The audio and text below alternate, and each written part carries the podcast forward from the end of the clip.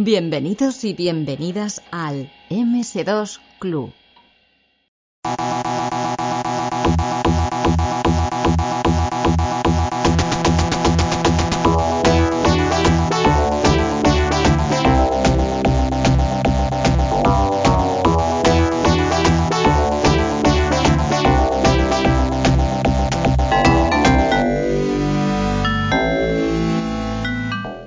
Volvemos después de este, de este corte en el que nos estabas explicando pues todo el éxito que fue este primer Comandos. Pero claro, eh, del desarrollo en sí no hemos hablado mucho, John, porque me gustaría saber cuál fue el mayor reto para ti o cuál fue eh, ese reto que se os presentó que parecía inasumible y que, y que todavía recordáis diciendo, hostia, pues salimos del paso. Sí, yo creo que bueno, fue un desarrollo muy complejo, o sea, a nivel de retos de desarrollo, eh, no sé si lo he contado en el trozo anterior o el, al final fue un. El, código fuente eran 250.000 líneas de C. Eso sí me acuerdo perfectamente. Y había bastante ensamblador también para el pintado y demás. Con lo cual era, bueno, un proyecto bastante, bastante grande. Y había retos en un montón de áreas. Porque había un montón de áreas donde estábamos intentando hacer cosas que no había. Estamos intentando hacer cosas que no habíamos hecho nosotros.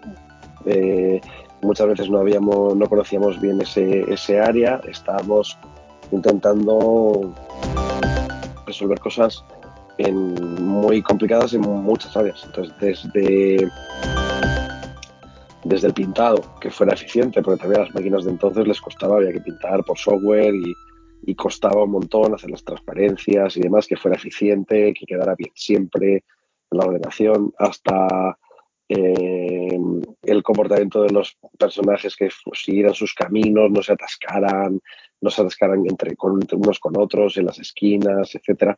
Y, luego el comportamiento de los de los personajes, cómo se estructuraba, ¿no? La lógica, que le dimos varias vueltas hasta, hasta encontrar uno. Hubo una historia muy graciosa que era, estaba Pablo Toledo, era el, programador que estaba mm, haciendo la inteligencia el comportamiento de las patrullas, que eran las patrullas que iban ahí varios, un, sargento, esto lo creo que lo contado alguna vez, pero el sargento, un sargento y iban varios patrulleros, ¿no? Podía haber patrullas de uno, de, o sea, de dos, de, cinco, de lo que fuera. Y el sargento les daba órdenes para que le siguieran y tal, y cada uno tenía un poquito su, su libertad, pero el sargento ordenaba. Y, y entonces cuando matabas a uno de los patrulleros, pues no pasaba nada, porque el sargento se olvidaba del patrullero y ya está, podía seguir el resto de la patrulla que quedaba. Pero si matabas al sargento, te la muy graciosa, si matabas al sargento, eh, no, no era nada fácil de resolver el problema, porque los patrulleros tenían su comportamiento, pero no sabían dar órdenes. Y entonces matar al, sargento generaba un problema muy gordo. Entonces al final lo que acabamos haciendo, o sea, que quisimos hacer que un patrullero se convirtiera en sargento y tal igual, y no, no nos costó un montón de cosas que y, íbamos siempre contra, contra el reloj y demás, pero al final lo que hicimos fue, eh, si matabas al sargento, según empezaba a poner la animación, según el, sargento pasaba a lucero, le dábamos el cambiazo al sargento y a un patrullero. les cambiábamos las coordenadas, les cambiábamos el traje, les cambiábamos la, animación. Entonces, cuando matabas al sargento, el que moría realmente era un patrullero pero tú no veías nada porque los habían cambiado. Entonces el sargento seguía, seguía vivo en otro sitio y eso, con eso resolvimos el problema, ¿no? Es una anécdota, una anécdota graciosa. Em, pero bueno, había un montón de estas, desde que fuera suficientemente rápido, mm, que, que, cupieran la memoria disponible que había, eh, que funcionara en distintos tipos de máquinas, eh, etcétera. Hay hubo un, un montonazo de retos de programación y sobre todo pues sujetar una base de código de 250.000 líneas con, con bueno, llegamos a estar ocho programadores o así. Y, siempre es difícil coordinarse con muchas áreas y, bueno, conseguimos sujetarlo. Hostia, eso que dices de los patrulleros lo recuerdo porque eh, una vez metí un cepo y, y, o sea, no recuerdo el sargento porque eso no lo sabía, pero recuerdo que, que murió un patrullero y los otros se quedaron impasibles ahí y siguieron haciendo la ronda a los hijos de puta. Y digo, hostia, qué cabrones, estos nazis sí que son malos. Era, joder, eh, Pablo era un probador buenísimo, pero, pero tanto su forma de pensar como su código tenían, tenían algunas cosas muy retorcidas. y, y la lógica del comportamiento eh, muchas veces tenía situaciones muy, muy particulares que las había resuelto de maneras un poco descontroladas, que era algo que generaba muchos problemas para que luego hicieran lo que tú querías desde como, desarrollador, pero que les daba mucha gracia al final entre una cosa y otra, porque decías, ¿qué ha pasado? No sabes. Y luego es muy gracioso porque los juegos pasa una cosa, que cuando pasa algo raro, la gente, como se ha metido dentro del mundo y se lo está creyendo de verdad, pasa algo raro, que igual es simplemente este, esta animación ha fallado y tal, y la gente dice, se ha encendido un cigarro, se ha encendido un cigarro, ¿sabes? Es decir, la gente ve cosas que no están ahí, pero le ha mirado al otro, le ha dicho algo y se ha ido, ¿sabes? Y dices, la gente... Surgen features, ¿no? Ahí. Eso es, surgen features que, en fin, que son de aquella manera, pero, pero las patruillas eran muy, muy graciosas, me acuerdo que el, el comportamiento era parte de la, parte de la gracia, ¿no? Hostia, y, en este equipo de desarrollo, eh, vamos a ser francos, ¿vale? En el mundo del desarrollo español, esto en los 90 era un campo de nabos, ¿vale? Pero en vuestro equipo había alguna chica, ¿no? Eh, entró Elisa, sí, no recuerdo en qué momento, pero Elisa eh, se puso las pilas a programar y yo no sé, entró al final del Comandos 1, había estado colaborando en cosas que eran programación, o quizás en el Mission Pack, Luego ya claramente el Comandos 2, porque cogió mucho, mucho peso. De hecho, en el Mission Pack yo creo que se puso a hacer las patrullas y a rehacer las patrullas. Y fue muy complicado coger las patrullas y, cambiarlas y, y, mantenerlas y extenderlas, ¿no? Pero, pero sí, eh, Elisa venía de la, era psicóloga y bueno, pero mm, tenía una forma de pensar, la aprobación requiere una, una forma de pensar muy ordenada, ¿no? Muchas veces. Y, y funcionó muy bien, fue conocido varias cosas y al final Comandos 2 estuvo dedicada a varias cosas, pero mucho el interfaz de usuario. Y que el interfaz de usuario es un sitio donde convergen muchas, muchos aspectos, ¿no? desde el comportamiento hasta la representación, hasta que el usuario tenga las opciones mm, y sea intuitivo pero no desbordante y sea contextual y demás y hizo un trabajo muy bueno. ¿eh? Y luego la, la, versión de consolas, que, que, hubo, eso ya que fue repensar el, el, interfaz en muchos sentidos, porque controlar los comandos con un gamepad no tiene nada que ver. Y era muy gracioso, me hacía mucha gracia el, la sensación de, o sea, el mismo juego, Comandos 2 en consola y el Comandos 2 en PC, porque el mismo, la misma base de código, el mismo diseño, con un interfaz distinto, con toda una serie de adaptaciones, pero al mismo juego. La sensación era súper distinta cogías un comando y tú ya te ibas moviendo como, bueno, un tercera persona, pero, pero ibas moviéndote direccionalmente, ¿no? Mientras que con el ratón tú le haces doble clic donde quieres que vaya. Y la sensación era, a mí era súper distinta, me llamaba mucho la atención eso. Y, y había que rehacer todo, porque claro, donde no tienes point and click, pues tienes que ir con, con menús, con selecciones, con el gamepad y, y hizo un trabajo muy bueno ahí. Muy bien, muy bien. No, pues ya está bien, ¿no? De que, de eso, de que fuese un grupo mixto. Bueno, eh, acabáis este, este primer comandos, ¿os encargan inmediatamente ya este expansion pack o ya lo teníais pensado? Bueno, yo no estaba implicado en esa, en esa decisión, pero lo que sé, o lo que tengo oído es que, que, bueno, con el interés que había de tiro en ese momento, porque se vio ya, yo creo que ya un poco antes de salir ya vio que aquello era un bombazo que iba a funcionar muy bien. Y, y entonces Eidos quiso firmar, era un buen momento para firmar los siguientes, siguientes pasos. Y, y lo negociaron los Pérez del lógicamente. Y, y yo creo que Gonzalo quería hacer un mission pack, que es lo que les dijo, no, que no hagamos un mission pack. Eh, y lo primero que hermano fue el mission pack, ¿no? El 2 y el mission pack. Eh, porque el Mission Pack al final iba a ser un trabajo creativamente más, mm, más repetitivo ¿no? que el Commandos 2, con lo cual, sí. pero bueno, se firmó y a nivel de, como empresa tiene todo el sentido del mundo, vamos, hay una, va a haber una demanda asegurada de mercado, eh, hay, que, hay que aprovecharla, ¿no? Y, y luego lo que pasa es que sí, el Mission Pack nos, nos metimos otro palizón porque también, bueno, pues en la línea de todo lo demás estábamos buscando eh, que, que que fuese un reto interesante, generar cosas nuevas, eh, no, no, simplemente que fuese un, un, cookie cutter, repetir lo que se había hecho en el otro. ¿no? Y, pero bueno, con los dos fue el que fue ya totalmente, totalmente novedoso. Bueno, pero reaprovecharíais el motor y todo, entiendo. En el Mission Pack sí. Eh, en el Comandos no, no. En el Comandos ya está, está claro que no. Comandos 2 se tiró todo y se empezó a hacer. El Mission Pack se aprovechó, pero se hicieron muchas cosas nuevas. Eh, muchas cosas nuevas. Para, para, para dar una experiencia de juego nueva, ¿no? pero sí, era, o sea, fue un reto, luego todas estas cosas eran un reto de programación, era un reto de producción, de hacer todo el arte, de hacer todo el diseño, hacer toda la configuración, testearlo todo, programábamos, o sea, los comportamientos los programábamos en, en C++, a mano, cada cosa, entonces, pues los, los, diseños nuevos de misión tenían nuevas funcionalidades que no existían, ¿no? Aquí tiene que haber una mina y unos carritos que llevan cosas y tal y cual, pues hay que hacer código de comportamiento de todas esas cosas, ¿no?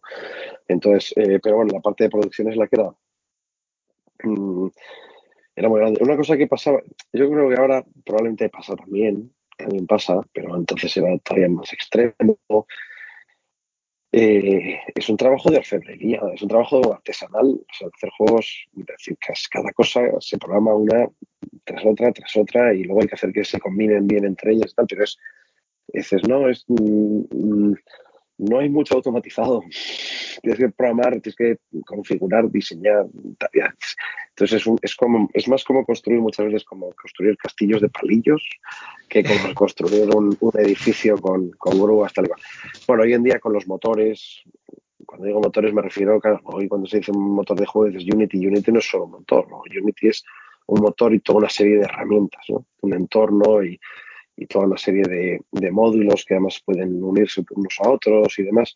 Eh, antes no había eso y, entonces era más manual. Incluso ahora estoy seguro que tiene mucho manual, a pesar que no estoy tan, tan metida. Bueno, Unity o Unreal, ¿no? Sí, sí, son los dos, los dos motores eh, más utilizados. Bueno, eh, vale, estáis haciendo este, este pack de expansión. Eh, ¿Os vais a meter con el Commandos 2 yo no sé si aquí empiezan a dividirse ya los proyectos eh, simultáneos o es cuando ya empezáis el Comandos 2 que además se, empiezan a hacer eh, proyectos a la vez en Piro. Eh, mm, cuando dices proyectos simultáneos te refieres a otros juegos en Piro. Al Pretoria. no, ya, ya, había, ya había antes. entonces, mm, lo que ocurre en ese momento, a ver, nosotros el Mission Pack y el Commandos 2 los arrancamos a la vez prácticamente. O sea, es decir, arrancamos el Mission Pack primero, igual no recuerdo bien los detalles, ¿eh? pero ahí aparte es claro, ya el, equipo va creciendo, hay, hay, mucho más presupuesto para, para, hay mucha más ambición aún para el segundo, con lo cual hay más presupuesto, se puede fichar más gente, hay facilidad de fichar gente porque la gente está tan encantada que, que o sea, es mucha gente muy talentosa de España, pues están encantados de entrar a, trabajar en un equipo que acaba de hacer algo, ¿no? que acaba de tener ese, impacto. Em, entonces se arrancan las dos, las dos cosas a la vez y yo creo que pues primeras cosas empiezan, yo creo que Javier Arevalo, que ha vuelto en ese momento, vuelve en ese momento, con, con una Irlanda y con Alex Camaño, mm, creo recordar, igual me dejo, pero a trabajar posibles experimentos de motor gráfico para planteado cómo se puede hacer una visualización más, más mm, mucho más em, innovadora comparada con la anterior, ¿vale? Basados en cosas que ya los ordenadores evolucionan, porque claro, en ese momento todavía, en dos, tres años, mm, puedes hacer más cosas, ¿no? Eh, entonces, oye, se pueden hacer cuatro vistas y se puede hacer que sea todo un render, de manera que no haya que usar tiles, sino que sino que se pueden, es una locura, porque entonces hay que modelar todo y rendear todo, pero por otra parte permite hacer algo gráfico de mucha más riqueza y tal, pero hay que hacer un motor gráfico y entonces ahí se ponen, yo creo que empiezan con el motor gráfico, los que te decía, Javier, y Jara y compañía, y una y demás. Eh, mientras estamos el resto del equipo trabajando en Mission Pack, ¿no? Partes del equipo en Mission Pack. Y luego cuando el Mission Pack está un poco más adelante, yo creo empiezo ya con cosas más de la lógica de la aplicación y luego pues va siendo un poco las dos cosas a la vez y va habiendo un trasvase, ¿no? Según, según se va liberando más gente y luego pues lógicamente primero sentar las bases del comando de todos antes de que venga todo el equipo. ¿no? Uno, es mejor siempre equipos pequeños para arrancar algo nuevo y luego ir creciendo cuando ya están más claras las cosas. Y a la vez, eh, Piro aborda otros proyectos. Ya ya antes estaba, o sea, ya cuando estábamos con el Comandos 1 ya había algún proyecto más en, en Piro. Que había, no, no recuerdo dónde estaba el equipo de Javier Fáfula, estaba el equipo de César Astudillo, em, y no sé si había alguno, creo que esos dos. Bueno, pero esos, esos proyectos se habían quedado aparcados, eh, digamos, para darle músculo al, al Comandos 1, ¿no? En teoría. Mm, seguían ahí, seguían ahí orbitando, vale, Yo creo que seguían ahí y te digo que hace mucho tiempo no tengo todos los detalles, pero yo me acuerdo de la oficina de Velázquez 10, donde estábamos, estábamos haciendo Comandos 1, mm, ahí yo creo que salió el Comandos 1 empezamos el Mission Pack ahí, pero ya nos mudamos a la oficina a Avenida de Burgos, que era mucho más grande, y me acuerdo de las salas que había en, en Velázquez 10, y me acuerdo de la sala donde estaba el equipo de César Astudillo, y me acuerdo del, equipo de Javier Fáfula, con lo cual estaban ya ahí en ese momento, ya estaban desarrollando y no era cosa de unos días o unas, semanas, sino que ya hubo un, buen trabajo de desarrollo ahí. Y, y esos proyectos mm, tenían cosas muy atractivas y demás, pero no, no no consiguieron llevarlos, bueno, alguno de ellos eh, quizás luego se reinventó de otra manera y demás, pero y luego ya fuimos a Avenida Burgos y siguieron, por lo menos el, el de César Estudio sigue bastante más tiempo, el de Javier Fajulán no recuerdo bien, pero no, no tanto. Em, y entonces estaban haciendo esos proyectos a la vez y, y, había esas producciones a la vez. Sí que eran producciones bastante... Mm, separadas. O sea, es decir, que, que, había una interacción, o sea, interacción, nos saludábamos, nos conocíamos, podíamos tomar algo, podíamos comer, eh, etcétera, y, pero a nivel de trabajo era un poco cada equipo estaba haciendo su, su proyecto y su, su forma de funcionar y, y demás, ¿no? Y, eh, y entonces, bueno, pues seguían diferentes caminos con diferentes formas de, de trabajar. Vale, vale. Bueno, pues vamos a dejar estos equipos que vayan desarrollando sus proyectos y nosotros nos metemos ya en el Comandos 2. Eh, aquí, bueno, siempre lo comentáis, ¿no? Los que habéis participado, esto se tira toda la basura, se haga de hacer desde el principio, esto se tiene que hacer bien, ¿no? O mejor, bien no, mejor. Eso es la, también es la, la fantasía del programador, ¿no? De va a tirar esta base de código y va a hacerla buena. lo tenemos todos y no dejamos de tenerlo nunca. Yo creo que cuando pasan los años y coges experiencia, sabes que es una fantasía, pero no dejas de tenerla. Simplemente es que espérate, no va a pensar antes, porque, porque claro, las dificultades de las de códigos que existe mm, están ya ahí y las ves muy claras. Las del, cuando te imaginas el, el, código nuevo, te lo imaginas todo perfecto y todavía no imaginas las dificultades, pero luego cuando te pones a hacerlo te encuentras otras. ¿no? O sea que eh, no garantiza.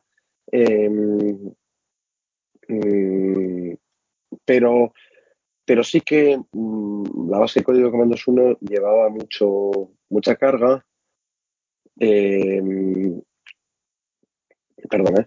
este, llevaba mucha carga de pues, un recorrido ya de varios años, de que había arrancado con unas bases diferentes programadores eh, inicialmente, luego se había ido construyendo.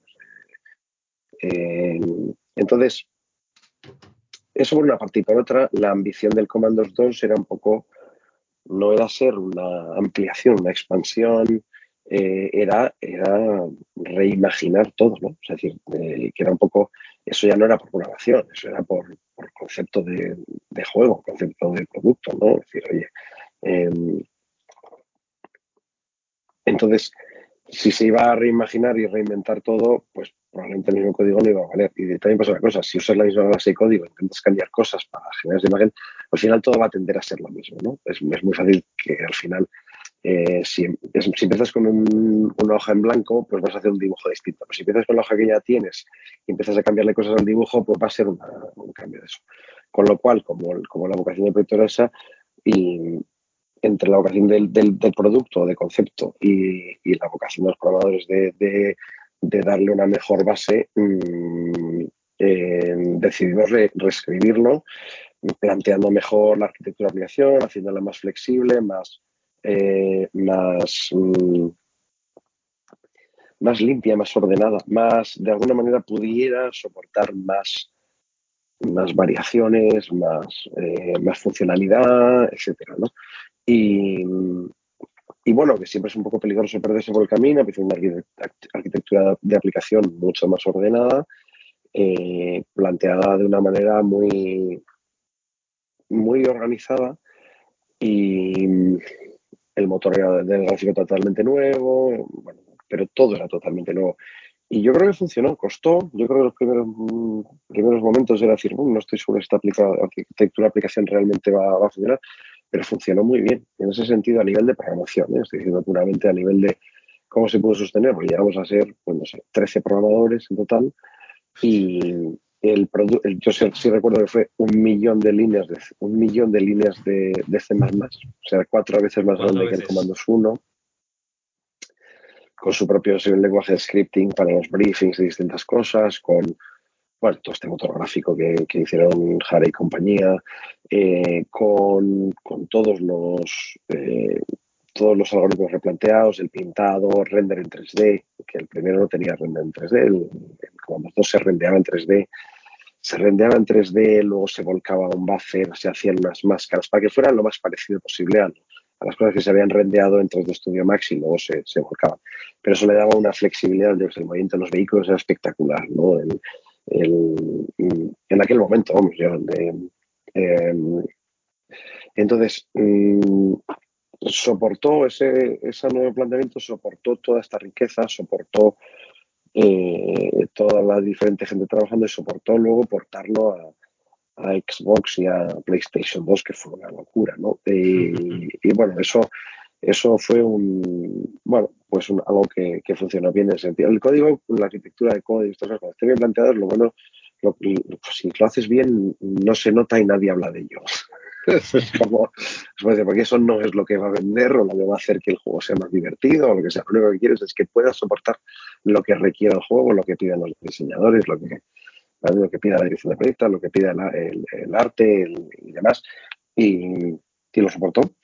Y lo fue, pues fue una locura por toda la consola, fue, fue durísimo y demás, ahí, ahí hay muchas historietas y anécdotas, pero vamos. Y se, se intentó hacer una versión de PlayStation 1, que estuvieron ahí, estuvo Alex Camaño, si no recuerdo mal, en los principios, ¿eh? pero la PlayStation 1 era imposible. Era era totalmente imposible. La era imposible. No cabía ni por mucho que le recortara. y luego lo que se hizo es una versión de, de, de la PlayStation 2 salió. Se hizo de Dreamcast, se estuvo desarrollando una de Dreamcast que había una versión funcionando, a ver, en un estadio que se podía hacer demo, no, no, no que fuera a ser suficientemente sólido como, como producto y luego había un problema que la Dreamcast tenía 16 GB de RAM la, la PlayStation 2 tenía 3, Joder, mira. No, no, sí, sí, es normal decir gigas porque a día de hoy me no, es ridículo. ya, Es, eh, efectivamente, la PlayStation, es que no se me suena, me da miedo. Eh, eh, 32 megas de RAM la, la Play 2, ¿no? Eh, la Xbox tenía 64, si no recuerdo mal. La, Play 2 bueno, tenía 32. La, Xbox debía ser como, como, un PC, como un Celeron un Pentium 2 o algo así, debía ser, ¿no? Era un PC, era un PC, era Intel, etc. A ver, si hicieron los dos ports a la vez y la, el port de Xbox era el, el port de Xbox lo está haciendo Jordi Ross, estaba él solo encargado del, del port de Xbox. Eh, el port de PlayStation 2 se, se, arrancó varias veces y se paró y se volvió a arrancar. Al final lo llevaron, el peso lo llevaron Raúl Herrero y, Vicente Rives, eh, porque había que empujar muy fuerte, había que aplicar toda la fuerza y todo el ingenio para, para meterlo dentro. Al final acabamos todo el equipo de programación, cada uno eh, empujando por un sitio para que cupiera aquello, para que el, decir, que el comando 2 en, en PC había momentos que estaba gastando 128 megas de RAM, en misiones como la de la isla, los fondos submarinos gastaban, ocupaban mucha memoria, en, en misiones como la Colditz, Colditz fue durísimo, la misión de Colditz era había cientos de escenarios, no me acuerdo cuántos escenarios, habitaciones y demás, pero cada uno de esos es como un pequeño mundo donde hay, y eso, eso gastaba un montón de memoria, aunque se cargara, luego había que hacer que todo se cargara y se descargara y se hiciera más de maneras que, que no tuviera que esperar mucho el jugador y tal. Y, sí. Entonces, eh, fue mucho trabajo meterla en estas, en estas plataformas. Entonces, con todo el trabajo que se hizo para, para meterla a Play 2, pues en la Xbox entraba muy fácil. O sea, estuvo el trabajo de rediseñar y reconcebir y reimplementar el interfaz de usuario a todos los niveles. Un, trabajo ímprobo que, que, quedó muy chulo con esa sensación nueva ¿no? del interfaz de Gamepad. El trabajo técnico de portarlo, bueno, portarlo a otra plataforma que tenían. Es decir, hay, muchas cosas. Antes decías, ¿cuál fue un reto y tal? es que lo que tenía estos proyectos era que no había un reto, había 100 retos y cada uno era como para llamar a casa y contarlo, ¿no? No te puedes creer lo que estamos haciendo aquí.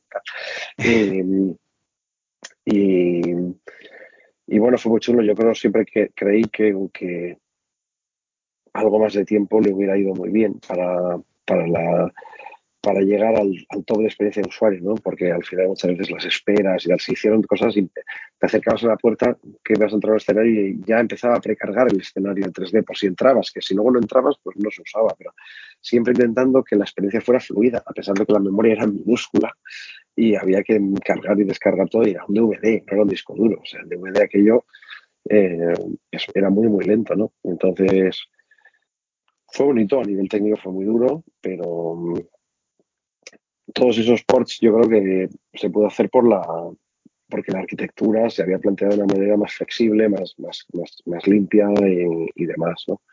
Y el, y el poder hacerlo tan grande, ¿no? Porque así a nivel de, ventas repercutiría algo la Xbox y la Play 2, eh, o sea, repercutirían, se vendieron, pero mmm, comparado con la versión de PC, ¿qué tal? A ver, cuando hicimos la versión de consolas ya estábamos enfilados a salir de Piro. Nos quedamos todavía un año hasta terminarla. El, tampoco, pues ya las relaciones eran un poquito más difíciles, ¿no? Eh, sí. con, con, la dirección de la empresa, con Ignacio Pérez Orset y demás. Entonces, eh, yo creo que tuvimos menos información. Yo tuve, a ver, tampoco estaba yo al, a, en, en, vale, con sí, responsabilidad no, en nada de eso, con lo cual antes uh -huh. igual fluía más la información, pero cuando las cuando las eh, cuando ya no estábamos en tan buena dinámica, no supimos tanto, había unos derechos de royalties en principio que teníamos que cobrar, también, claro, eso dependía de las ventas, bueno, en fin, entre una cosa y otra, eh, no, yo nunca llegué a saber cuánto vendieron. Y luego también estas cosas, cuando se dan cifras de ventas, muchas veces siempre vienen de alguien que le interesa contar algo. Se ha vendido mucho, se ha vendido poco, tal y cual, con lo cual no siempre te puedes creer del todo. No lo sé, vale. no lo sé cuánto, cuánto impactaron, vamos. Vale, vale. Bueno, eh, a ver, eh, corren leyendas sobre el desarrollo de Comandos 2. Tú tienes un cargo mm, privilegiado para explicarnos. Eh, ¿El crunch fue continuo desde el principio? ¿Fue aquello el, el infierno de Dante o, o, fue a partir de que Eidos os empezó a dar la brasa con que había que sacar el juego? ¿Cómo fue esto? Bueno, a ver, hubo mucho crunch. Eh, en Comandos 1 hubo mucho más, mucho crunch, más, diría que más, no, no mucho más. Más en el, no, más en el 1, sí. Sí, el 1 fue una locura, el 2 fue, un, fue una perrería, no sé cómo decirlo, no, no ahora mismo eh, en el 2 hubo mucho crunch, no fue todo el tiempo, fue mucho tiempo de crunch, porque hacíamos crunch cuando había una entrega, cuando había que entregar y había que entregar versiones intermedias o demos o presentaciones o tal, y luego porque había que había que resolverlo, había que hacerlo funcionar, había que hacerlo que, que había que hacer todo, ¿no? Entonces eh, había que meter horas, porque era, una vez más, era ultra ambicioso. Era, o sea, era un juego súper ambicioso en todos los sentidos, ¿no? No haces algo ambicioso sin meter un montón de horas. O sea, bueno, pues eh, igual te sientas y estás iluminado y lo que tienes que hacer se, se, te ocurre y lo haces en un momento, ya sea programación o diseño, arte. Normalmente no estás iluminado nadie, ¿no? Con lo cual hay que meter muchas horas y además no aceptas la primera y además tal, con lo cual todo proyecto ambicioso requiere un montón de horas, ¿no? Cuanto más ambición, más horas. Eh, en el Comandos 2 hubo muchas épocas de, de crunch y momentos muy duros donde la gente se revolucionó un poco y tal, con razón. Eh,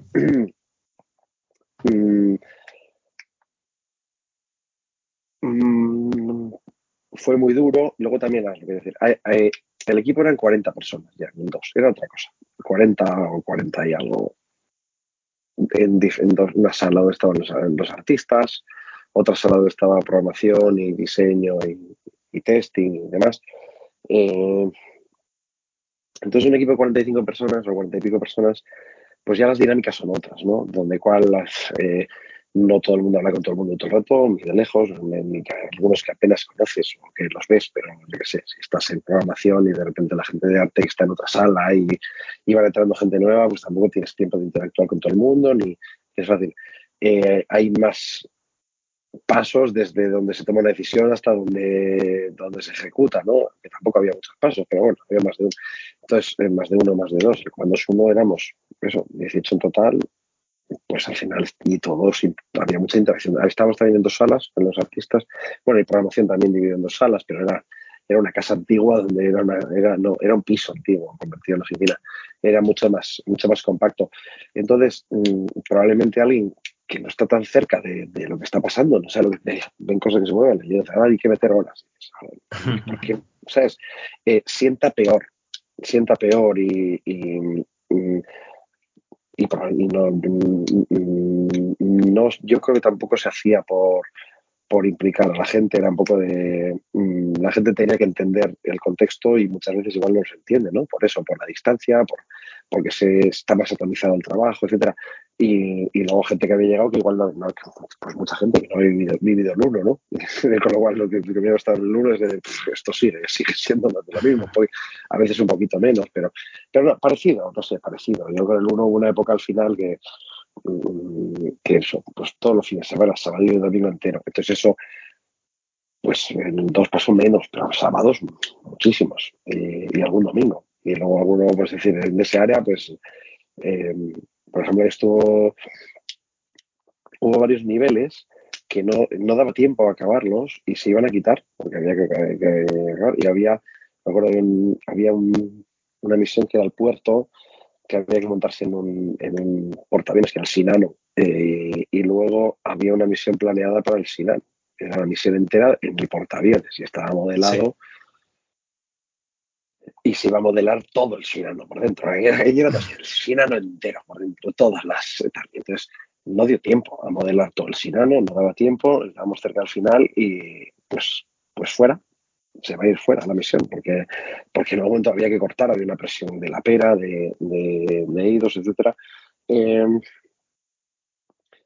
y hubo a quien le dio mucha pena. Yo me acuerdo concretamente de Fernando Colomer, que, que era programador, pero hacía muchísimo trabajo de integración, de coger todo lo que todos los demás estaban construyendo, sin más lo que él construía, configurarlo todo para que funcionara, o sea, construía la misión eh, uniendo todas las piezas, ¿no? Que es un trabajo muy complicado y muy duro y al final te estás pegando con todo lo que ha hecho todo el mundo y siempre hay cosas que, cuesta entenderlas, cosas que hay que, tienes que hacer mucho trabajo entenderlas, otras veces hay que decirle al otro, oye, que esto no tienes que cambiarlo, o sea, el tío hacía un trabajo de impro, unas palizas, y le daba tanta pena dejar fuera el Sinan y alguna otra cosa más que, que dijo, y él dijo, y, y ahora le dijo a Gonzo, bueno, pues si quieres meterlo, tienes tres semanas y, tiene que ser fuera de los horarios de todo lo demás porque no porque no, hay horas. Y Fernando se fue y alguien seguro que y hay alguien más porque no fue solo él. Y me da pena no acordarme de quién más estaba haciéndolo. Pero hay varias personas que hicieron por pues por amor al proyecto por, por decir joder quiero que esté eso ahí y, y demás, ¿no? Pero bueno, que en otros casos no era así. En caso de decir, hay que meter dos horas más todos los días y venir el sábado y no había, no, no era, había opción. Oye, si os parece, tal. Hoy en día no se podría hacer, ¿no? Hoy en día, vamos, tienes ahí San Quintín y probablemente tiene más lógica lo de hoy en día, ¿eh? No digo que nosotros funcionamos así ahora mismo, pero vamos. Eh, y luego me decías de, de si si fue peor, no, es que me quedo con algo en el tintero. No, no, no, ya, ya, lo has dicho. Que, bueno, fue peor eh, en horas, me comentas, que el Comandos 1. Lo que pasa es que supongo que de, hacer tanto desarrollo seguido, el 1 y después el 2, pues la gente se iría, se iría quemando, al menos los que, los que entraron en el primer proyecto también, ¿no? Que llevaban ya más tiempo. bueno, había gente quemada de, que había entrado en proyecto y esta que me llevaba gente que, que, había entrado en el segundo y estaban quemados. ya estaban quemados. Estas cosas, estas cosas queman, queman mucho. Es muy duro, es muy duro también. Y, sí. Y luego yo creo que en muchos casos no. Es muy difícil un equipo de 40, pero vamos, tampoco se hacía conseguir que todo el mundo se sienta sienta la autoría, ¿no? Y demás. Sí, no, yo creo que lo único que te voy a decir es que el 1, quizás estábamos en el 1 era más la, para, por lo menos para buena parte del equipo, era, era una cosa más en medio del, de lo desconocido. No sabes cuándo vas a llegar a otro océano. Pasa también, pasa también en el 2, pero el 2 ya había salido en uno, había sido un gran éxito, había mucha expectativa de prensa, de eidos, etcétera, etcétera. En el 2 era volumen de trabajo gigantesco, había cosas sin resolver, etcétera, etcétera, con lo cual había muchos retos y demás. Pero la sensación en el 1 era mm, más, más de perdida, ¿no? De estar no sé perdidos, pero decir, a ver si este camino lleva a la salida del laberinto. No, ¿no? Eh, desde, luego para mí, no sé si para, otros, ¿no? También eso. Eh, y luego que decías que si la presión venía de Eidos y tal. Hombre, es que en aquella época, si no me equivoco, Eidos se aguantaba con las ventas de, de Tomb Raider y tuvieron algún, algún Tomb Raider que no les acabó de funcionar tan bien como esperaban, ¿no? A ver, el Commandos 1 estaba todavía en el momento álgido de Tomb Raider, que estaba vendiendo ahí a tope. Em, y había una cierta implicación de idos, mandaron algún producer, Eric Smith creo que se llama, si no recuerdo mal, un americano. O sea, metieron un poco, estuvieron un poco implicados, había que hacer entregas, había deadlines, como funcionan estos estas cosas siempre. El publisher te va a pagar el desarrollo, va a adelantar el dinero para hacer el desarrollo o parte del dinero y, y hay que ir mandándole versiones con una serie de hitos, ¿no? Pues dices cada mes o cada dos, cada tres. El publisher te va a pedir una versión cada mes. Y si lo negocias, te oye, una cada tres meses. cada mes te va a hacer una entrega, vamos a, vamos a morir aquí todos, pero bueno. Y entonces cada vez que haces una entrega, la evalúan y si cumple todo esto, pues te pagan, te hace el siguiente pago, ¿no? De, manera que puedes seguir funcionando. Si no haces la entrega, es como pagar los sueldos, ¿sabes? Es decir, que no. Se acabó el proyecto. Eh, como, como empresa. Y entonces eh, había esa expectativa, esa necesidad y tal. Pero bueno, Eidos, para Eidos era un proyectito, Lo que pasa es que luego funcionó tanto, vendió tanto, que para, para Eidos se convirtió en una, cosa muy importante. Y luego, ¿qué pasó? Pues que Eidos, que Tomb Raider empezó a tener más dificultades porque se estaba agotando el fenómeno, ya le costaba más. Y Eidos cotizaba en bolsa. Y que yo es ahí donde aprendí muchos aspectos de lo que significa que una empresa cotice en bolsa, ¿no? Una empresa que cotiza en bolsa como Eidos eh, por una parte, tiene que presentar mm, mm, financial statements, ¿no? Tiene que presentar sus cuentas cada trimestre, ¿vale? O sea, que decir, el 31 de marzo, bueno, eso ya depende, 31 de marzo, el 30 de junio, pues tiene que presentar una contabilidad de pérdidas y ganancias y de y balance de situación, etcétera, etcétera, donde resume para que los porque al final cotizas en bolsa es una, es una de las mayores obligaciones y tiene que ser súper preciso y tal, pues ir a la cárcel si lo que sale ahí, o sea, eh, los, los administradores o los directivos de la empresa pueden ir a la cárcel si lo que sale ahí no es real, por ejemplo, ¿sabes? Eh, entonces, em, hay mucha presión para que en cada trimestre, porque, porque luego si, si, presentas las cifras de ventas, una de las cosas claves es cuánto ha vendido este trimestre la compañía, ¿no? Entonces, eh, la bolsa, los inversores no saben nada de la compañía, no saben nada de juegos, pero ven si la empresa está vendiendo más o menos, si está vendiendo normalmente en de las expectativas. Entonces, si tú no estás a la altura de lo que has dicho que ibas a vender, tus acciones bajan en bolsa. Los, inversores bajan, venden sus acciones y bajan en bolsa. Y una cosa que ocurría es que buena parte del dinero que tenían los directivos de IDOS estaba en acciones de Piro. de IDOS, ¿vale? De manera que si bajaban sus acciones, bajan las acciones de IDOS en, bolsa, ellos, su fortuna bajaba. Entonces, Jeremy Heath los fundadores de, de Core Design, eh, bueno, pues todos los directivos de, de IDOS estaban muy volcados con los resultados en bolsa. Entonces se vuelven muy cortoplacistas. Eh, entonces querían que saliera Comandos 2 cuanto antes. Había unas fechas puestas, que eran unas fechas que se habían puesto por pura presión, que, el equipo de desarrollo, que, que, Gonzo jamás había aceptado, pero tiene que estar para diciembre, no, para diciembre. No va a estar, es imposible. Que tiene que estar para diciembre, que no va a estar, que queda un año. Pues tiene que estar para diciembre, pues pon diciembre. Entonces se hace todo el plan para que vaya a salir en diciembre y luego, eh, y luego no llegas a diciembre, pero ellos están esperando. Y yo ahí eh, aprendí que cuando se registran las ventas de un juego, de un producto físico, los juegos eran unas cajas de cartón donde iba dentro un manual y un, y un DVD o dos DVDs físicos, eh, el día que lo puedes contabilizar esa venta es el día que el camión sale de la fábrica. El día que el camión sale del almacén ¿vale? Para llevarlo a los clientes, al corte inglés de turno o, ese día puedes registrar esa cantidad como vendida. Y el día uno, con toda la expectativa, el día uno que iba a salir con los dos, iban a salir un millón de copias al mercado. O sea, de, lo que íbamos a vender iban a hacer un millón de copias, un millón de cajas, pues un millón de DVDs, bueno, que al final salieron, creo que eran dos DVDs, pues lo que había en uno, pues con dos millones de DVDs que había que fabricarlas y, entonces ellos estaban, eso hay que fabricarlo y meterlo en camiones y empezar a enviarlo a los clientes, que luego el corte inglés te puede devolver. Si no vende el juego, lo devuelven, ya da igual. Pero las reglas de la contabilidad de las empresas eh, públicas es que el día que salga, con lo cual ellos era que salga esto del almacén ya. Ya. Porque, porque si no sale. Y entonces la presión era terrible. Nos pusieron ahí un producer, Mike Suto, que era un tío muy majo, pero que, claro, sufrió muchísimo porque estaba con la presión del otro lado de que había que entregar las cosas y con la terrible presión. y con la realidad, ¿no? Desde Piro, desde Piro y tal y cual. Y bueno, y, nací intentando que funcionara, pero claro, tampoco no controlaba el equipo de desarrollo. ¿no? Y entonces eh, pues estaba en medio, pero bueno. Eh, y luego lo que pasaba que como Gonzo no hablaba inglés, pues estaba yo en todas las reuniones traduciendo y, haciendo lo que entonces pues estaba ahí metido en, el, traducción simultánea que debe ser que eso es imposible, me cago en la puta y tal, ¿no? Debía ser más o menos.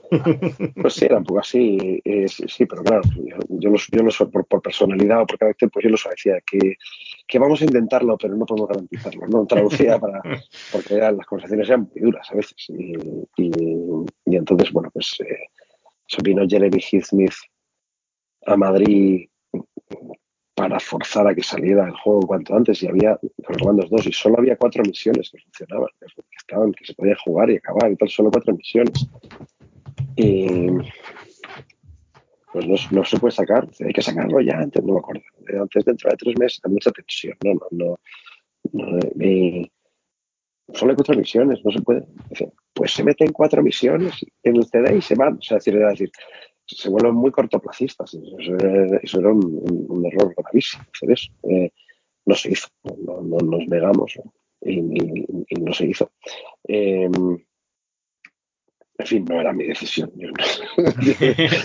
ya, ya, que ellos hubiesen preferido que hubiese salido la mitad del juego ¿no? a tiempo que, que, no el juego bien hecho, digamos. Sí, pero pues eso, pues porque estaban en.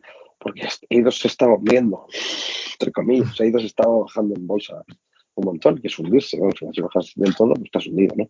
Y entonces, eh, pues en medidas desesperadas.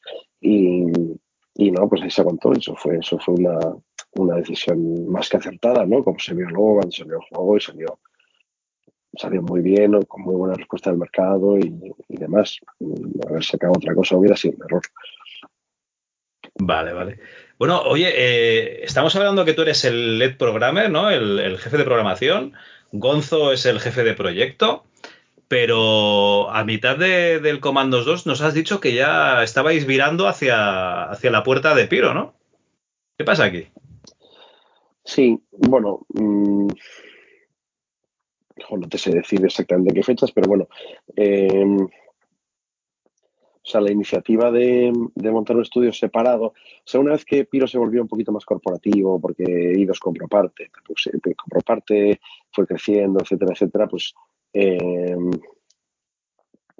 fue cambiando un poco el, plan y yo creo que, pues, eh, sobre todo Gonzo quería montar un estudio aparte, quería otra forma de funcionar, que bueno, algunas cosas que, que, eran complicadas, pero bueno, más para hacer otros proyectos. Mm,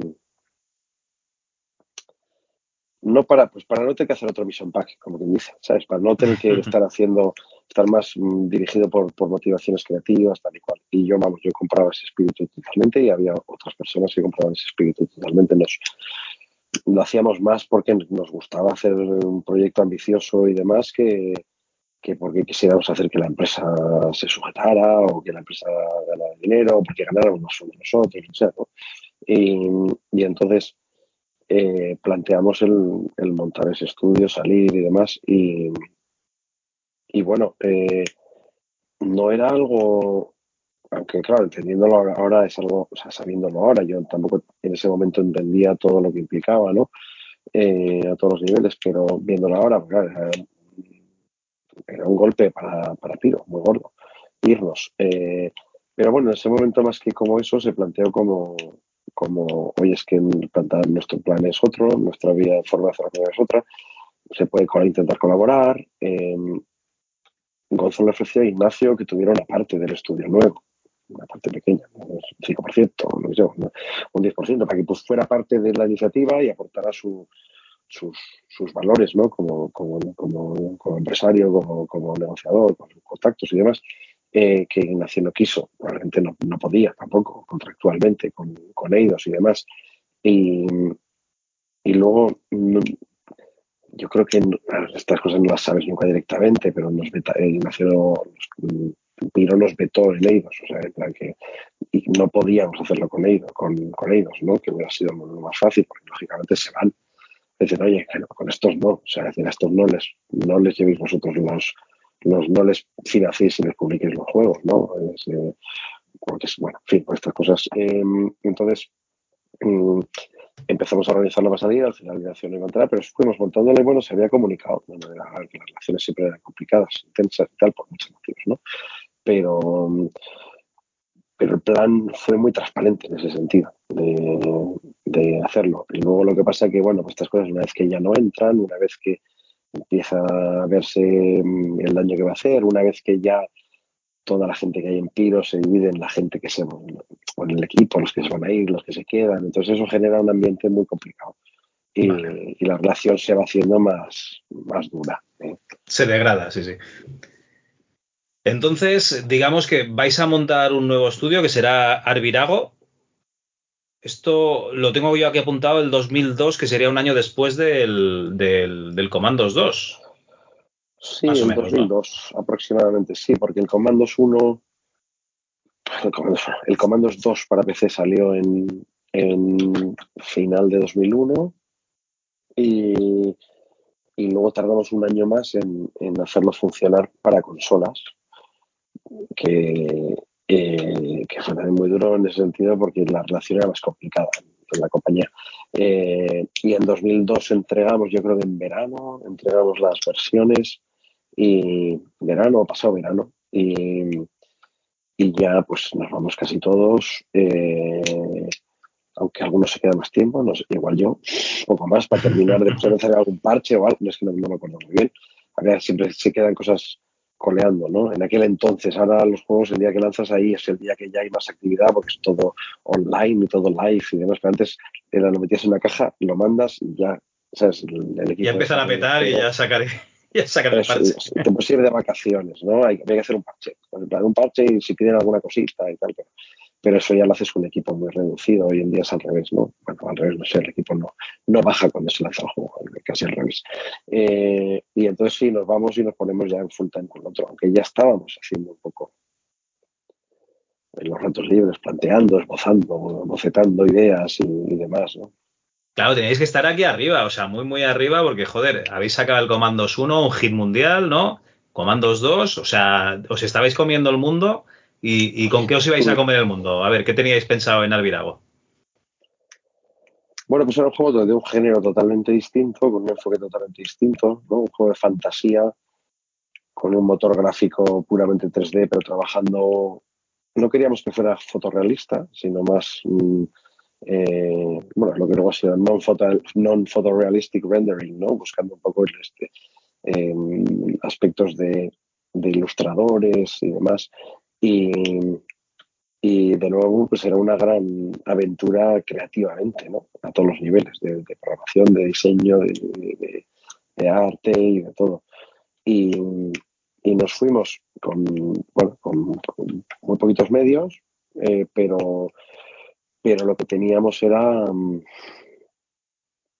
que como veníamos de, tener esa cadena de éxitos, pues nos era muy fácil acceder a potenciales publishers e inversores. todo lo fácil que puede ser. Eh, que dice que todo el mundo descolgaba el teléfono. Oye, que llaman los del el, equipo de desarrollo de, los de, comandos, que se veía así, eh, y que van a hacer otra cosa, un estudio. todo el mundo quería hablar contigo. Estos están dispuestos a hablar contigo. Electronic Arts, eh, Activision, Take Two, Mm, no sé quién más hablamos, pero hablamos con todos, o con casi todos. Eh, ¿Cómo se llamaban los del Gauntlet? Eh, THQ, eh, hablamos con todos estos, con Capcom, Namco, todos. Eh, y estaban dispuestos a mirarlo y a verlo y con muchas ganas de entrar. Y luego eh, con inversores, inversores de capital riesgo, incluso hablamos algo con, grupos de medios y tal, que querían invertir. Y, y conseguimos, al final conseguimos inversión de capital riesgo mm, de Bullet Capital, que apostaron por ello y fue lo que dio más recursos y con Publishers pues hubo varias mm, mm, pequeñas iniciativas, o sea, no, no conseguimos que un publisher financiara todo el desarrollo. Sí que, por ejemplo, Gathering of Developers, que era parte de Take-Two, eh, mm, sí firmamos un acuerdo de publishing y estuvieron varios meses financiándolo, aunque luego al final hubo movimientos internos en la compañía y no quisieron seguir con el proyecto y tal. Y hubo algo con Infogram, eh, Atari. Eh, Atari, sí. Atari Infogram. Bueno, pero, el capital era Infogrames. Lo que pasa es que se cambiaron el nombre. Sí, sí, eso es. En aquel momento estaban, yo creo que en ese momento que estaban, eran Infogrames y estaban a punto de comprar. y, y lo que pasó un poco es que, claro, había piezas que nos faltaban para, para terminar de darle forma como proyecto empresarial y, y como proyecto que, o sea, empresa en la que un publisher se sintiera cómodo, ¿vale? Eh, invirtiendo, financiando y demás. Y bueno, eso se podría, igual se podría haber salvado un poco más, pero también nos habíamos ido a hacer un juego que no tenía nada que ver con los anteriores. O sea, si hubiéramos hecho un comandos que se llamara de otra manera, que en vez de en la Segunda Guerra Mundial estuviese en, en otro este, ambientado en el digo sé, en el bosque de Sherwood por ejemplo. Eh, eso es. Pues yo creo que hubiera sido cuestión de sentarse y firmar el contrato y empezar a, a entrar si hubiéramos querido hacer otro comando. Pero íbamos a hacer otra cosa radicalmente distinta.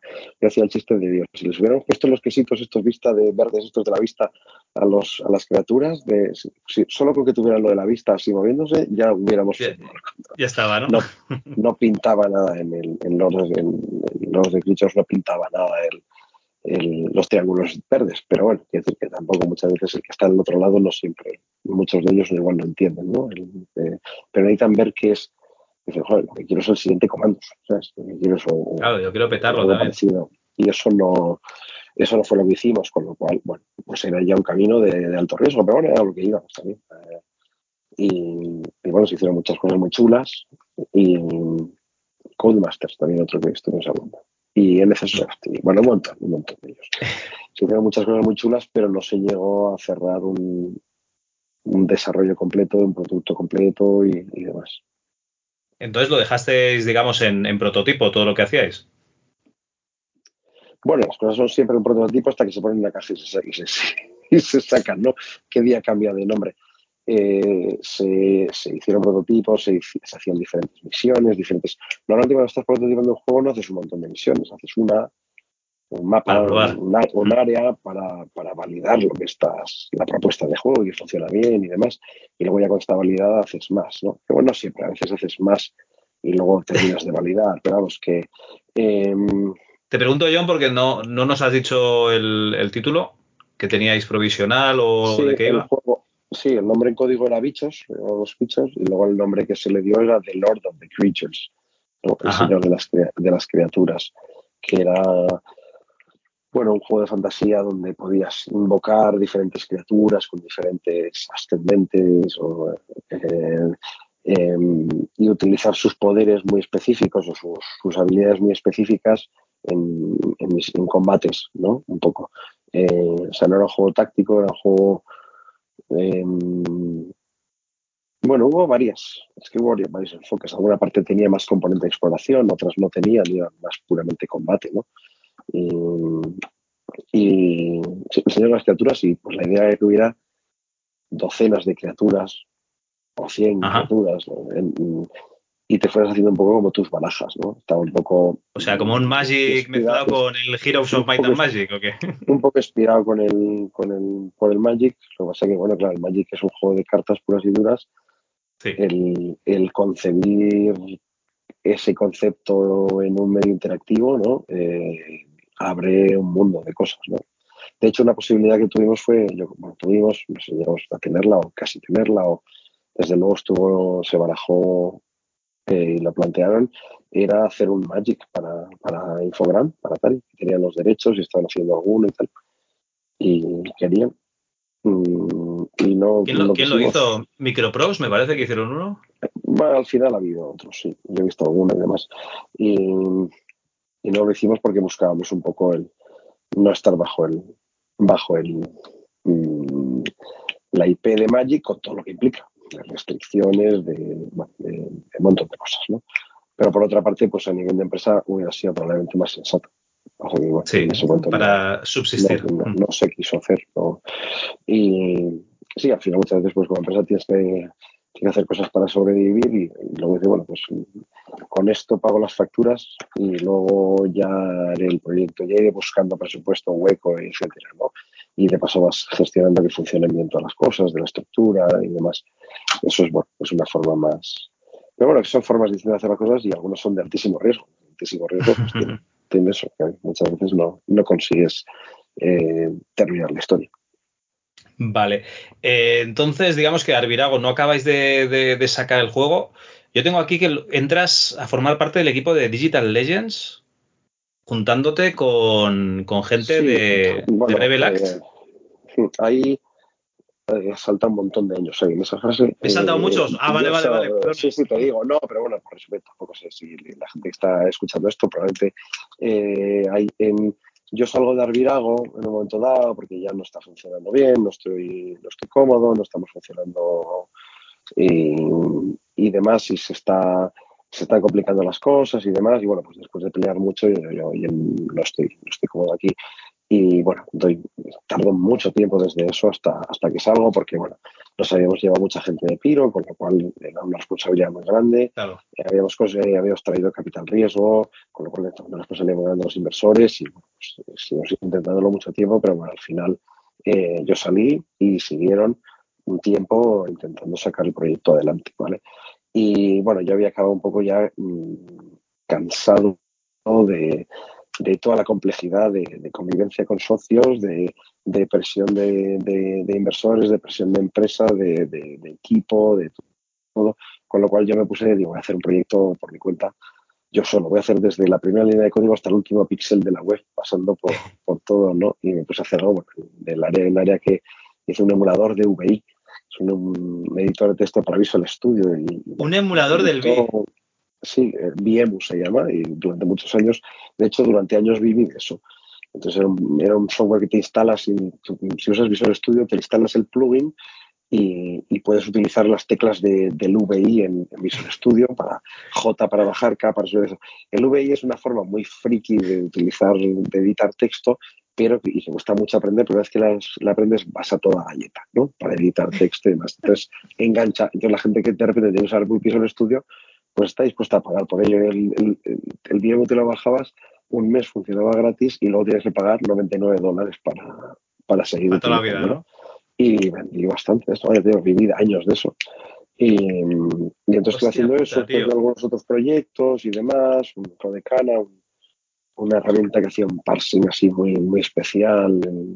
Eh, y, y luego me metí a montar una empresa de, orientada bueno, con la revolución del móvil, hacer aplicaciones para móviles que fuera un sistema multiplataforma de manera que pudiéramos hacer aplicaciones que corrieran en móviles J2ME hasta el iPhone y demás. Y ahí, bueno, pues nos equivocamos en unas cuantas cosas y, y no funcionó bien. Con lo cual yo me tuve que meter a hacer otros proyectos eh, para generar cash, porque yo en ese momento necesitaba generar el máximo cash posible, porque me había, se me había complicado toda la situación. ¿no? Haciendo un proyecto que era un detector de metáforas para un proyecto financiado por la inteligencia americana. Eh, era un proyecto en, para detectar metáforas en, en, en inglés, en, ruso, en, español mexicano y en persa. ¿no? El persa que es el, el farsi, la lengua de Irán y tal, y querían la idea es que las metáforas, o sea, las metáforas dicen más de cómo se de cómo se siente el hablante. No, no, no era un proyecto clasificado, hay, hay, información por ahí, de hecho hay un paper publicado, estoy como coautor y demás, y bueno, pues eso, me pagaban muy, muy bien. ¿no? Eh, y estaba haciendo pues un proyecto de analytics, eso de análisis de lenguaje, pero haciendo diferentes cosas, y en un momento dado, yo sí mantengo la relación con, con, pues con Raúl Herrero que te he dicho antes, eh, con, que estaba como director de que había estado en Arvidago y luego mm, varias personas de Arvidago pasaron a estar absorbidos por, o sea, para, trabajar para Digital Legends, ¿no? cuando Digital Legends, mm, cuando Arvidago dejó de funcionar. Y mm, tenía trato con Xavi Carrillo, que era cofundador y director general de, Digital Legends y demás. Y Digital Legends estaba participada por los mismos inversores que, que Piro, que, que Arvidago, perdón. Eh, y entonces eh, estaba un día el cumpleaños de Javier Ulese, que son los inversores, y estaban allí también y me dijeron, oye, tú estás haciendo proyectos, ¿por qué no haces cosas con nosotros también? Y tal. Oye, pues fenomenal, vamos a ver y tal. Y, y encantado, ¿no? Y, entonces empezamos a ver cosas y, y, empecé a colaborar con ellos para hacer, para hacer temas de analytics, porque acaban de lanzar, no el primero, pero sí el primero más relevante, primer juego para móvil free to play. Eh, los otros habían sido juegos de pago, habían hecho con free to play, pero no, sé los detalles, pero yo creo que está publicado poco tiempo, era de otro publisher, era una IP propia. Y entonces en los juegos free to play las analytics son muy importantes para entender qué pasa, para pues los jugadores pueden descargar el juego y jugar gratis, ¿no? Pero luego quieres que, que jueguen y que gasten, ¿no? Porque si no, si no, no funciona el proyecto. Eh, y, entonces ahí me metí a colaborar con, con los analytics, con Digital Legends. Raúl era director de producción, yo me, él quería montar un equipo de o, Xavi, Carrillo y él, y, una Irlanda que era CTO, o sea que había bastante gente ex Piron por ahí, eh, Elisa, que hemos dicho antes, Vicente Rives y demás, estaban trabajando para, para Digital Legends. Y, y, empecé a colaborar con ellos. No, no entré de empleado, quería hacer una colaboración más. Eh, y, pero bueno, me impliqué un montón y, y, montamos un pequeño equipo de analytics dentro y conseguimos hacerlo funcionar después de probar muchas cosas que no funcionaron y demás. y luego al, y bueno, Digital Legends hace poco, hace unos meses o el año pasado, ha sido comprada por Activision eh, al final. Y pues bueno, todo un éxito, ¿no? Eh, al final son ahora, pues, mm, son Digital Legends, mantienen la marca, pero son Activision Barcelona. Están trabajando en versiones de, del bueno, no sé los detalles internos, pero se entiende que es Call of Duty Mobile, ¿no? Eh, en una gran, en una gran en una gran marca. Y luego yo salí con Raúl Herrero ya mm, estando dentro, una vez que hicimos sistemas analytics y demás, y eh, decidimos montar un proyecto nosotros de, de analytics porque creímos que había, probamos todo lo que había en el mercado y había un hueco muy grande para hacer algo mucho mejor. Entonces, vamos a hacerlo. Nos gusta la aventura y nos gustan los grandes retos y demás, pues salimos de Digital Legends muy de, de, buenas y, y, hemos ido trabajando mucho con ellos y demás y montamos Catoid, que es el proyecto con el que estoy ahora. Hacemos tecnología para análisis de datos y, y bueno, tiene, está apuntando muy, muy bien. O sea, en lugar de ser una herramienta para una sola empresa, digamos, eh, visteis ahí el, hueco de mercado y dices, oye, esto se puede aprovechar todo el mundo, ¿no? De esta tecnología.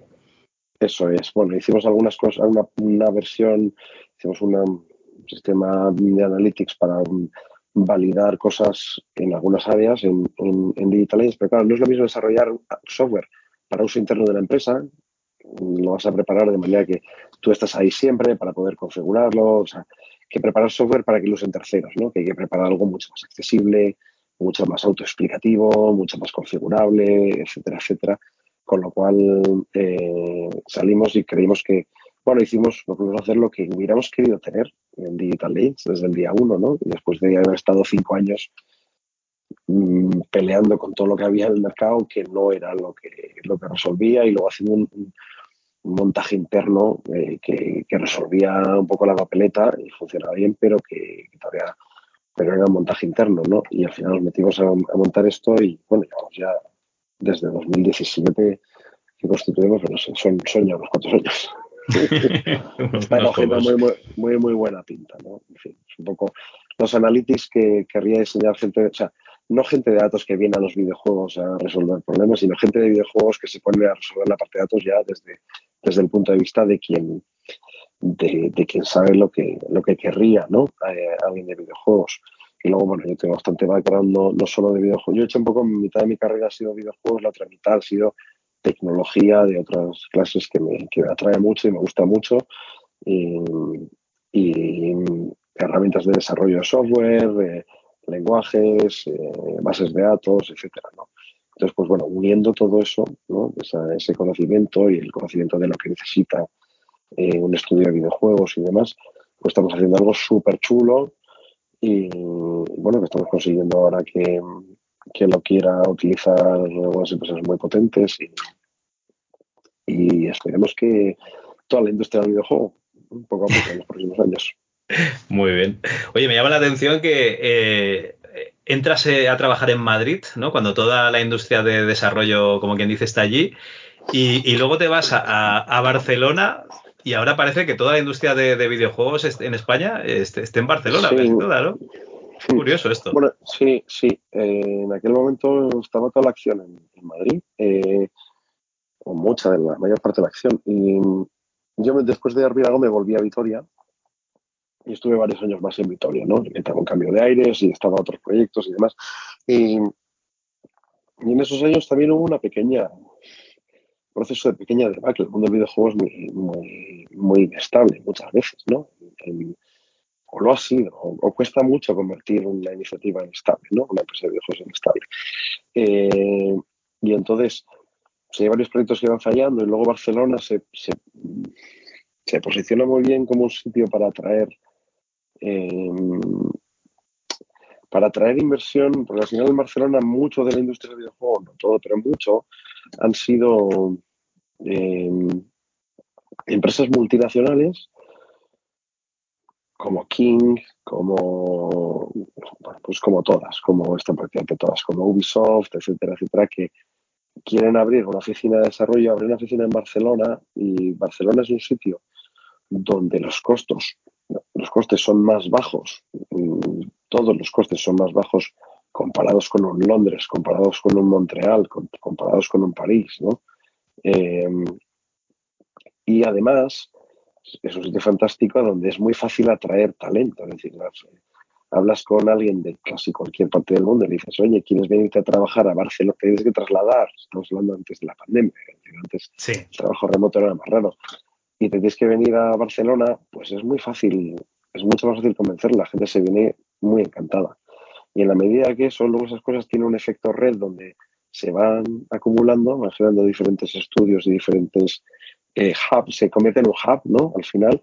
Y entonces, esto es bueno, en Barcelona siguen abriendo todos, pues Iván Namco y, y, el último Robio, pero o sea, todas las grandes entonces, ¿por qué? Porque al final ahí se ha unido mucho talento y es un buen sitio donde intentar fichar gente, porque al final, bueno, pues que los juegos salgan muy bien depende de que la gente que los está haciendo sean muy buenos y que se lo trabajen muy bien. Con lo cual, pues te vas a un sitio en Barcelona y mucho más para fichar. Y ha acumulado mucho más eso, mientras que Madrid pues no lo, no lo tuvo, ¿no? Quizás era más difícil llevar gente fuera a, Madrid, quizás, eh, no lo sé, no, no, no, hay factores, no a saber la razón, tampoco lo seguí tan de cerca. Quizás eh, era más difícil llevar, quizás mm, se apostó mejor en, Barcelona por las ayudas que había que era necesario dar, las empresas que fueran, eh, fueron más proactivos, quizá, bueno, muchos factores, como siempre la casualidad también hace. El caso es que al final cuando se empieza a empieza a converger toda todas las cosas en, un sitio, pues tiene un efecto red que va creciendo y, se lo ha llevado todo. Entonces en, en Barcelona hay un montón de estudios. Un efecto que tiene, por ejemplo, es generar inflación salarial, porque al final los que llegan de fuera, que vienen de, empresas con mucho dinero, pues empiezan a fichar a los mejores mm, a base de ofrecer sueldos más altos. Eso no siempre garantiza los mejores equipos, porque puedes tener unos cuantos profesionales muy, muy, muy buenos, pero también si, si no están bien alineados, si las cosas están bien alineadas, si las motivaciones no son las adecuadas y demás, pues, pues es muy difícil. Bueno, hacer juegos es muy difícil, sigue siendo. hacer cualquier proyecto es muy difícil, ¿no? Y, y, sí, en Barcelona es donde hay ahora más, eh, más presencia industrial de desarrollo, ¿no? Yo creo que indies hay más, probablemente hay más por todas partes, pero claro, son iniciativas más pequeñas. Bueno, oye, eh, IP propia, Comandos, uno de los juegos más eh, importantes a nivel nacional. Yo creo que Mercury Steam con, estos juegos que ha sacado para Nintendo, ¿no? Eh, con, este eh, Metroid, antes de esto con el Castlevania, pues también dices, hostia, eh, hay un estudio español haciendo unas IPs de, Nintendo y de Konami espectaculares. Poco a poco, ¿tú crees que, van a ir eclipsando el, el, Comandos o qué? ¿Qué te parece? ¿O va a ser siempre la leyenda de Comandos y... Hombre, la buena de las leyendas es que ya, ya, ya lo que son, son ya están en el altar, ¿no? Entonces ya no se puede romper. Comandos ya no están activos, el Piro ya no está activo y demás.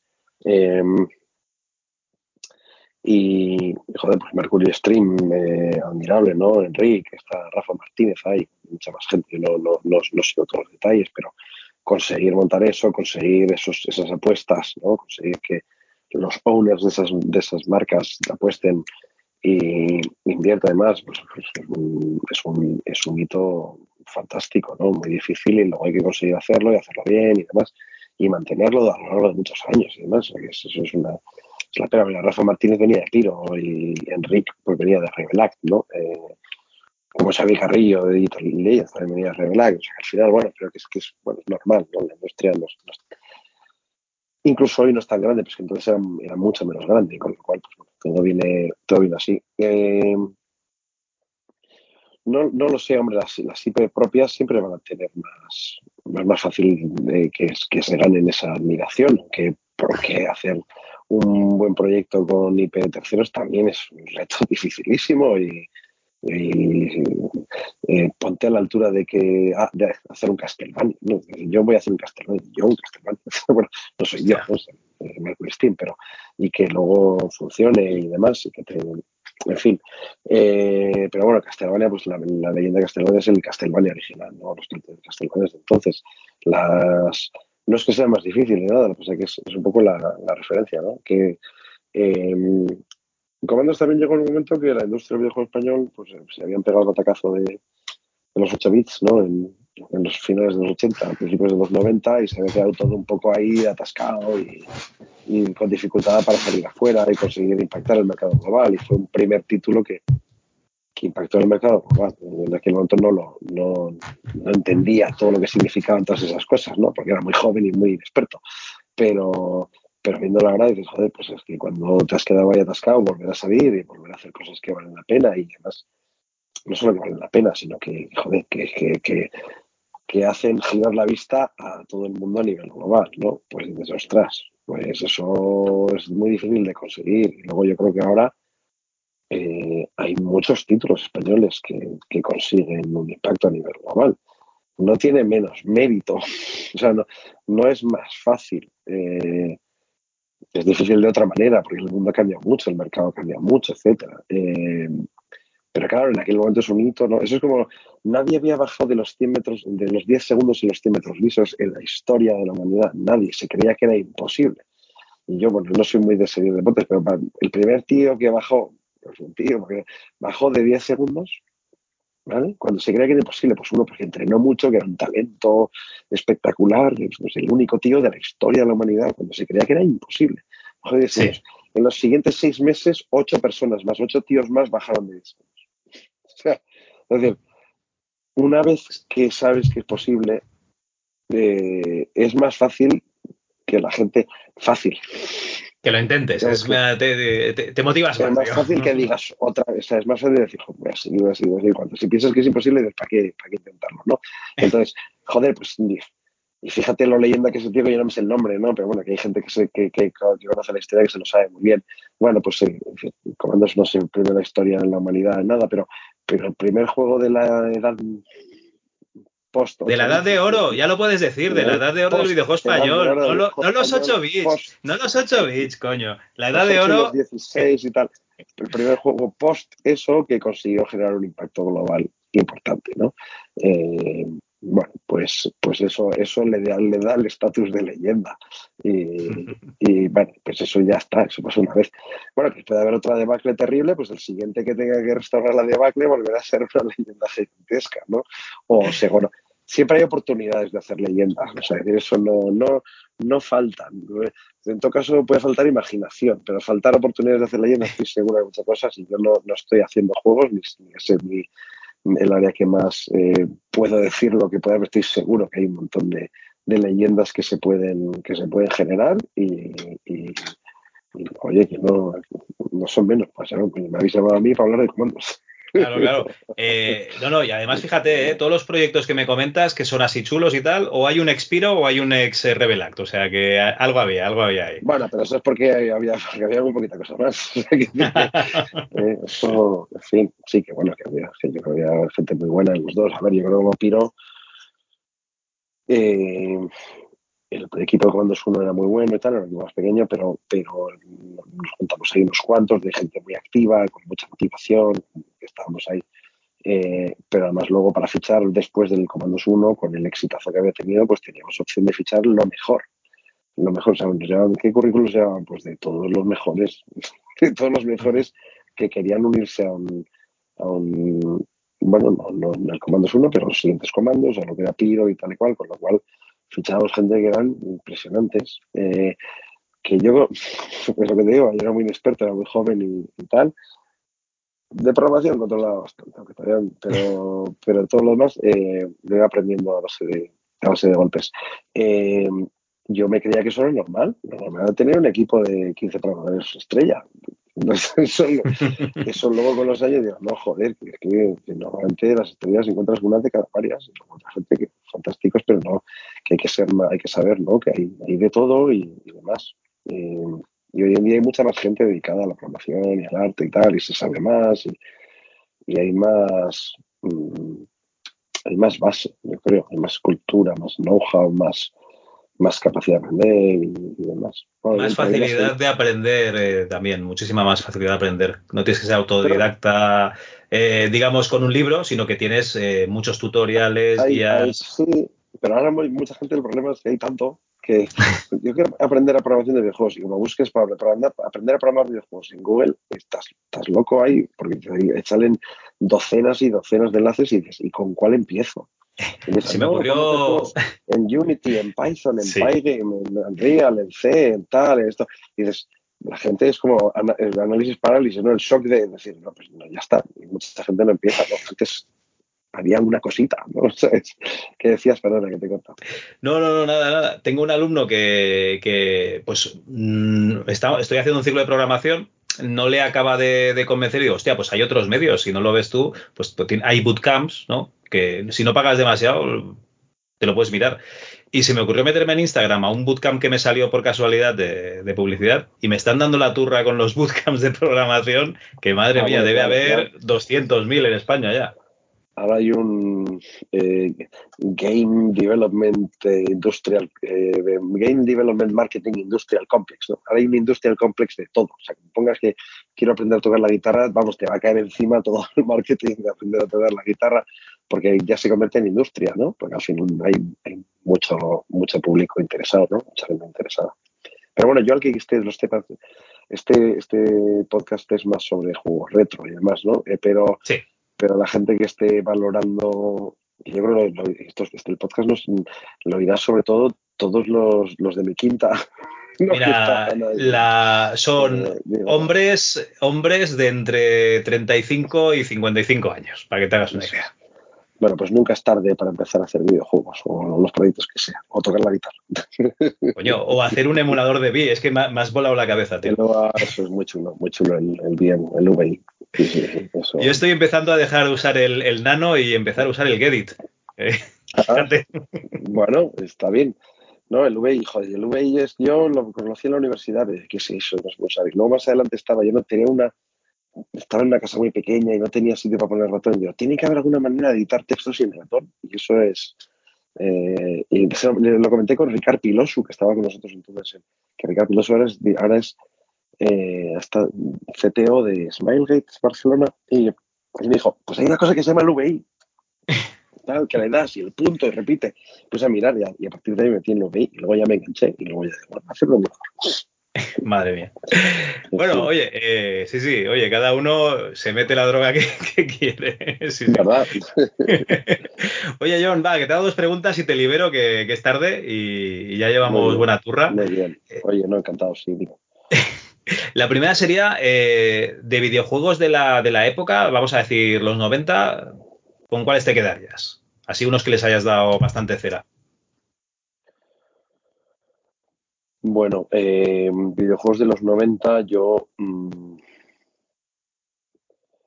a ver, yo creo que uno que jugué una burrada. A ver, de los 90, a ver, de los 90, yo creo que eso, eso incluye al Wolfenstein 3D y al Doom. ¿no? Sí. O sea, el Sí, sí, el Wolfenstein es del 93, si no me equivoco, El 92 y Wolfenstein, el... una locura. El día que dices que lo vi, ¿qué es esto? Y me acuerdo de desensamblarlo para ver cómo pintaba, que veías las rutinas de... Tenía... Es que, claro, trucos de entonces. eh, había una un software que usábamos para poder interrumpir cualquier cosa y ver el código, que se llamaba Game Tool, que, que venía, muy bien para esto. Y veías el código desensamblado y digo, para cada columna, porque cada pared puede estar más cerca o más lejos, entonces esta columna si está más lejos es de 2 píxeles, de 4, de, de 6, de 8. Tal. Y entonces tenía generado el código para cada un, posible altura, un código distinto para cada, para cada altura de columna. Que dije, joder, qué truco y tal. Bueno, en fin. Eh, pues eso, el primero que pasó bajo de los 10, de los 10 segundos, pues el primero que hizo un 3D flipante. eh, y luego el Doom, sí que yo el Doom metí horas jugando, en- en- porque, o sea, eso ya fue, como el Doom ya, o sea, si el Wolfenstein explotó la cabeza, con el, con el Doom era una cosa de decir, esto no es posible. Y luego, no solo no, no era posible, sino que enganchaba como un perro aquello. O sea, empezabas y te ponías unos deathmatch que no veas. Y, y luego mucho al StarCraft. El Quake también, pero bueno, el Quake, mm, y metí un montón de horas, pero vamos, el, el Doom para mí fue un impacto más, más gordo. Y el StarCraft, el StarCraft, qué maravilla, los, mm, mucho StarCraft. De, y yo creo que para eso es la selección. Es que Eh, depuraron la, eh, depuraron la técnica. El Warcraft estaba bien, era un poco naif, ¿no? El Warcraft 2 vale, pero es que el StarCraft está depuradísimo. Yo, sí, yo no, yo no jugué al Warcraft. Yo ya llegué al StarCraft y el Star. Había jugado al Age of Empires. El Age of Empires jugué, jugué mucho. Y luego el StarCraft era como la versión, la versión. Y el, y el Age of Empires me encantó y fue una pasada y tal, pero el StarCraft era ya como pff, la versión de romperte la cabeza de. Y encima Blizzard, con las CGIs que te metía entre escena y escena, tío, que, que o sea, que era... eh, en aquella época ver esas animaciones en 3D era una pasada. Sí, lo era, lo era. Lo que pasa es que lo que enganchaba era. Pues, jugaba con, El gameplay. con Isaac Botija y con Tomás Fernández, con los que he trabajado mucho después en Arvirago. Después de terminar, nos quedamos allí. en plan, es, el peligro de terminas, estás todo el día delante del ordenador y te "Oye, echamos una. Y luego son las 10 de la noche, las 11 de la noche, y dices, Dios mío. En fin, eh, drogadura. Sí, sí, ya ves. Pues bien, buenos juegos, me encantan. Y eh, la segunda pregunta es, eh, después de tener aquí que dar la, la charla de tres horas y pico, porque debemos llevar casi, casi cuatro horas, tres horas y media seguro, eh, ¿a quién traerías aquí a que lo torturásemos también? Uh,